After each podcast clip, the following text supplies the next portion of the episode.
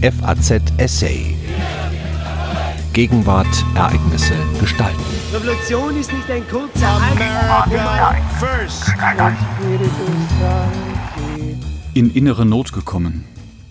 Die Warnungen vor einem zweiten Fall Galilei waren ebenso vergebens wie der Kampf des Mainzer Weihbischofs Reuß.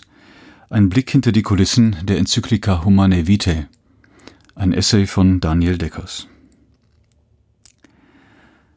Hoch zu verehrender Herr Kardinal, schrieb Dr. Peter Krebs am 27. Juli 1968 dem Vorsitzenden der Deutschen Bischofskonferenz, dem Münchner Erzbischof Julius Kardinal Döpfner.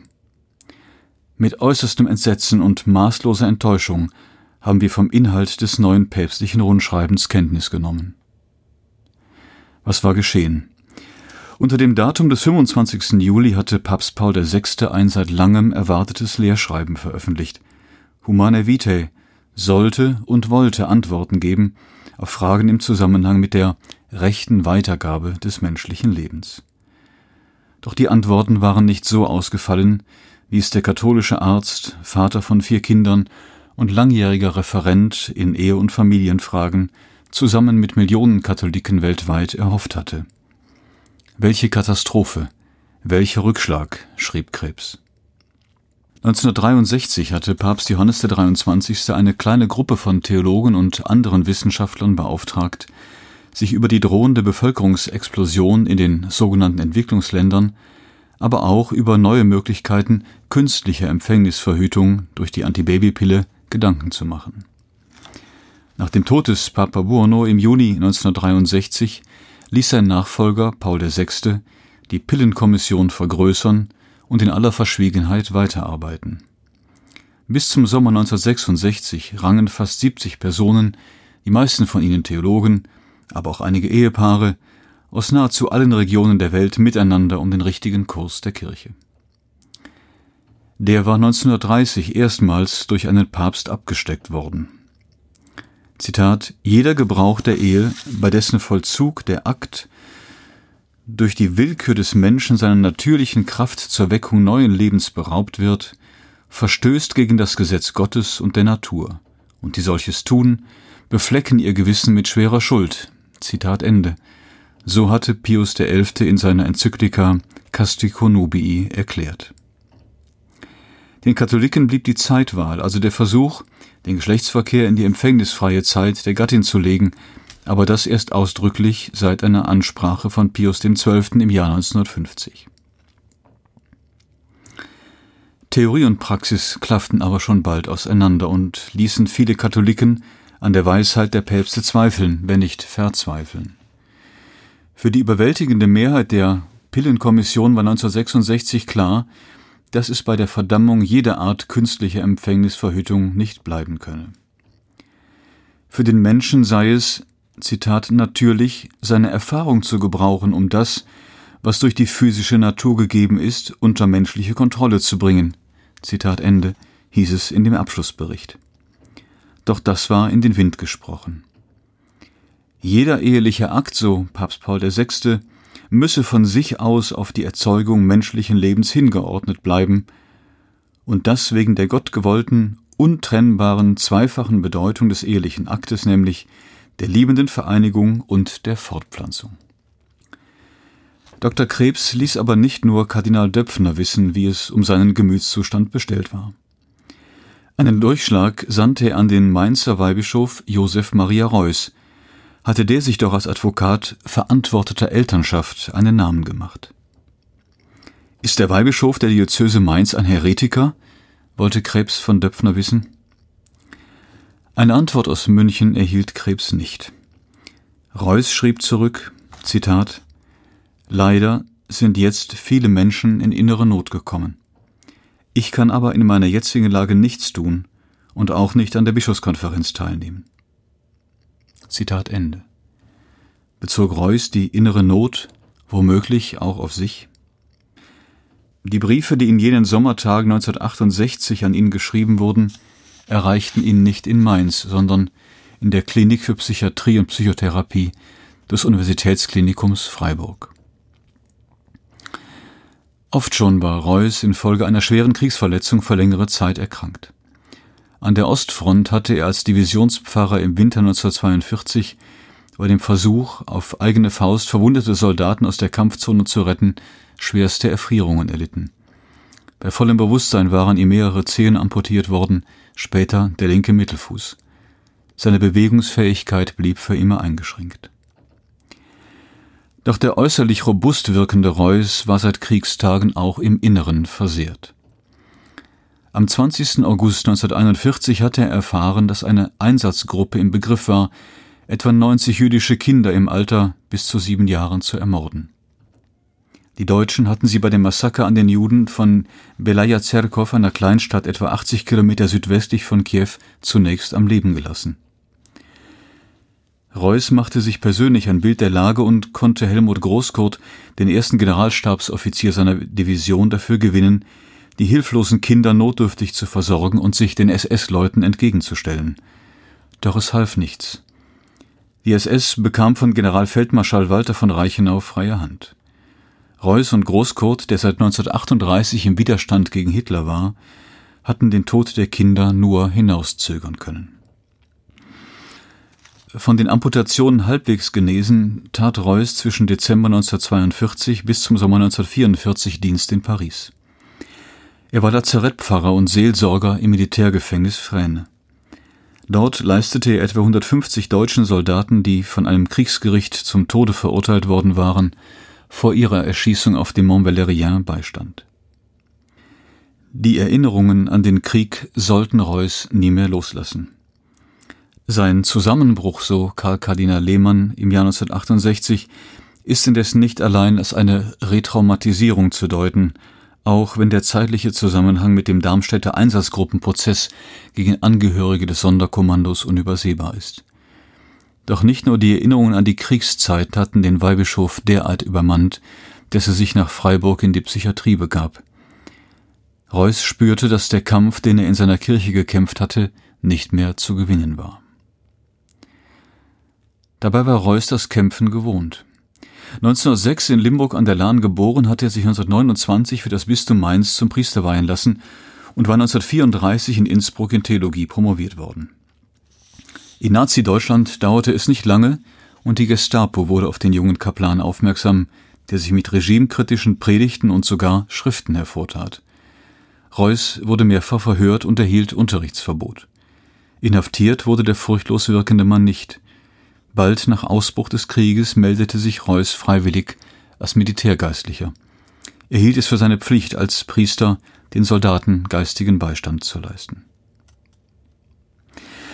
Der Abschiedsbrief, den Reuß aufgesetzt hatte, musste nicht auf den Weg gebracht werden.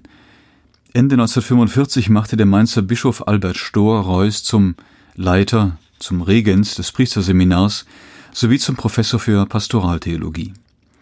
Damit oblag ihm die Aufgabe, die angehenden Priester auf ihre Aufgaben als Seelsorger und Beichtvater vorzubereiten. Breiten Raum nahm darin die Theologie der Ehe ein, eingeschlossen die Frage nach den Möglichkeiten, die Zahl der Kinder zu begrenzen. Eine idealistische Vorstellung der Ehe war Roy suspekt. Öffentlichen Vorträgen gab er in den 50er Jahren den Titel Die Ehe als Problem und Aufgabe. Als Kleriker war sich Reuß seiner heiklen Rolle bewusst. Zitat Ich kann nur aus der Erfahrung des Seelsorgers sprechen. Diese Erfahrung hat den Nachteil, dass sie der Eigenerfahrung entbehrt. Sie hat aber andererseits den Vorteil, dass viele seelsorgliche Gespräche mit Eheleuten einen Einblick in viele Ehen gewähren. Was Reuß darin über die praktische Not vieler Eheleute mit den Vorgaben der Kirche und vor allem über die Angst zu sündigen erfuhr, hat Reuß früh an der Position des Lehramtes zweifeln lassen. Öffentlich greifbar wurden seine Skepsis gegenüber der Praktikabilität der Zeitwahl und die implizite Ablehnung des Verbots jeder Form künstlicher Empfängnisverhütung in den frühen 60er Jahren. 1961 erschien ein kleines Bändchen über Geschlechtlichkeit und Liebe. 1964 wurde es ins Spanische und ins Englische übersetzt. In der Sache unterschieden sich die Ansichten, die Reuß vertrat, nicht von denen vieler jüngerer Moraltheologen aus dem deutschen, französischen und anglophonen Sprachraum. Aber als Weihbischof 1954 war er Teil der Hierarchie, musste aber auch entsprechend vorsichtig formulieren.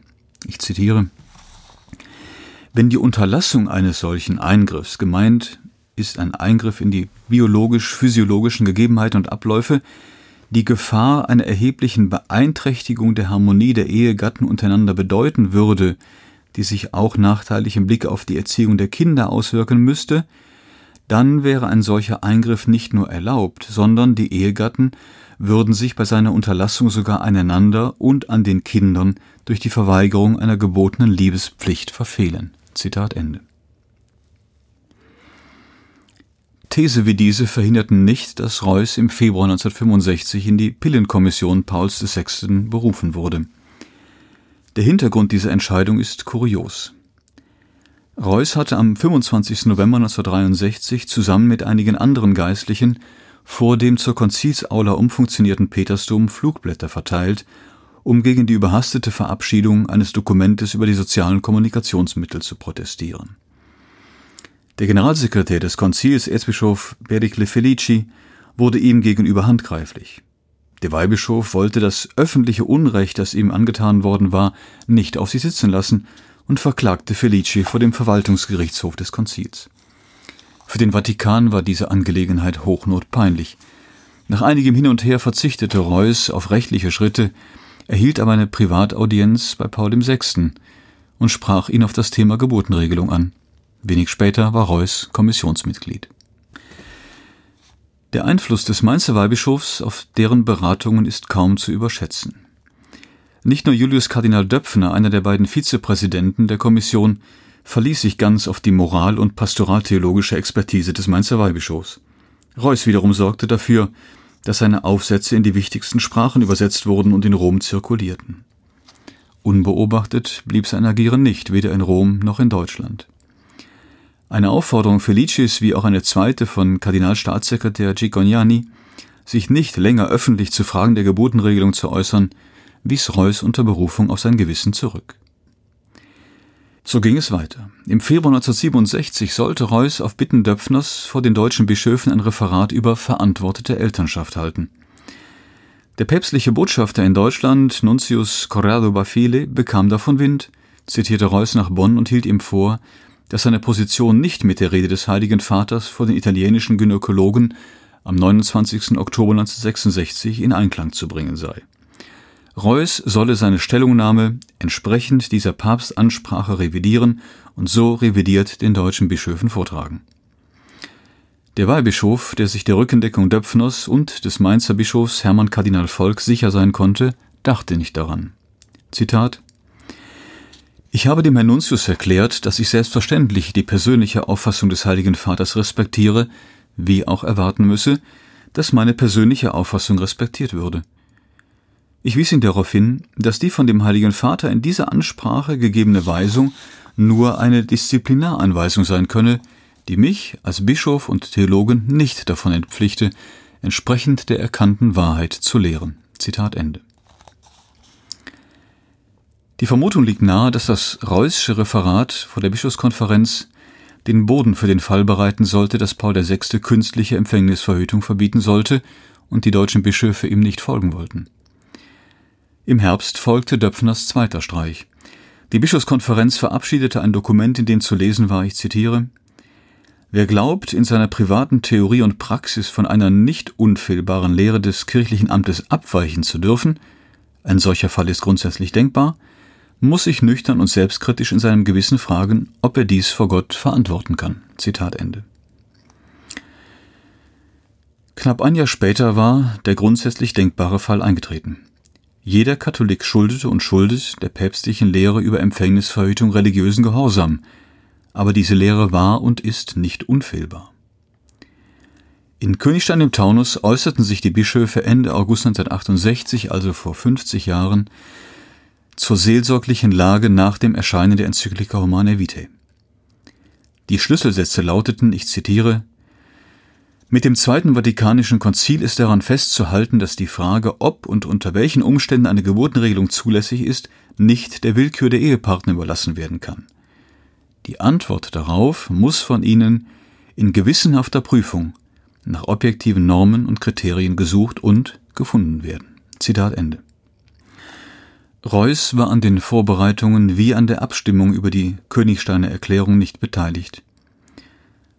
Tua scientia valde utilis fuisset, deine Kenntnisse wären sehr nützlich gewesen, schrieb ihm ein Freund aus den Tagen der Pillenkommission, als er von Reuß Zusammenbruch erfuhr. Aber die Sorgen von Erzbischof Claude Dupuis von Albi waren unbegründet. Nach allem, was Reuß bewirkt hatte, konnte der Weihbischof sich sicher sein, dass das Votum der Bischofskonferenz in seinem Sinne ausfallen würde. Wie das Votum der Bischöfe, so lassen sich auch viele öffentliche Reaktionen auf Humane Vitae als Echo dessen lesen, was Reuß gemeinsam mit vielen Moraltheologen weltweit über verantwortete Elternschaft gelehrt und gesagt hatte. Der Papst spreche von der Liebe wie der Blinde von der Farbe, stellte Walter Dirks fest, der Herausgeber der Frankfurter Hefte. Die Enzyklika argumentiere, zu Ärger und Trauer vieler Frauen durchweg patriarchalisch, schrieb Bruno Deschamps am 5. August in einem Leitartikel der Frankfurter Allgemeinen Zeitung. Welche Dimensionen dieser zweite Fall Galilei, so die düstere Ahnung des belgischen Kardinals Leo Sünens haben sollte, ist auch rückblickend kaum zu ermessen. Weltweit dürfte die Zahl der Priester in die Hunderte, wenn nicht Tausende gehen, die unter dem Eindruck von Humane Vitae ihr Amt aufgaben. Der Schweizer Jesuit Jakob David gab darüber hinaus zu bedenken, ich zitiere, ich fürchte, dass Tausende von jungen Männern, die daran dachten, Priester zu werden, nun einen anderen Beruf ergreifen, weil sie glauben, es mit ihrem Gewissen nicht vereinbaren zu können, zu einer solch bedenklichen kirchlichen Aussage zu stehen. Außerdem werden viele Geistliche noch größere Schwierigkeiten haben, das Amt des Beichtvaters auszuüben. Zitat Ende. In der Tat, mehrere Seelsorger wandten sich direkt an Reuß, auch der Franziskaner Engelbert Spachtholz. Ich zitiere Im Beichtstuhl habe ich mich bis jetzt an Ihre Weisungen aus einem Zeitschriftenartikel zur derzeitigen Ehepastoral gehalten, und ich konnte viele Beichtkinder beruhigen, ihnen raten und helfen. Auch viele Priester, die zur Beichte kommen möchten, Auskunft. Darf ich Exzellenz um Rat und Hilfe um neue Anweisungen bitten? Mehr als einen knappen Hinweis auf die bevorstehenden Beratungen der Bischofskonferenz vermochte Reuß nicht zu Papier zu bringen. Reuß hatte gekämpft und den Kampf verloren. Als Bischof musste er mehr denn je fürchten, dass ihm Konsequenzen drohten, sollte er sich öffentlich gegen den Papst stellen. Also verstummte er. Unter dem Datum des 23. September 1968 schrieb er seinem Verleger, Zitat, Darüber hinaus ist durch die Enzyklika Humane Vitae eine neue Situation entstanden, in der ich jetzt keine Möglichkeiten zu weiteren Veröffentlichungen zur Frage der Empfängnisverhütung sehe. Zitat Ende. Der 62 Jahre alte Mann hatte nicht nur innerlich resigniert. Auch die Verantwortung für die Priesterausbildung konnte und wollte er nun nicht länger tragen. Im Herbst 1968 gab er die Leitung des Priesterseminars ab. Obsiegt hatten andere, die das Ohr des Papstes für sich gewonnen hatten. Das galt vor allem für den damaligen Erzbischof von Krakau, Karol Wojtyła. Der wurde nach dem Tod Pauls VI. im Jahr 1978 und dem Intermezzo des 30-Tage-Papstes Johannes Paul I.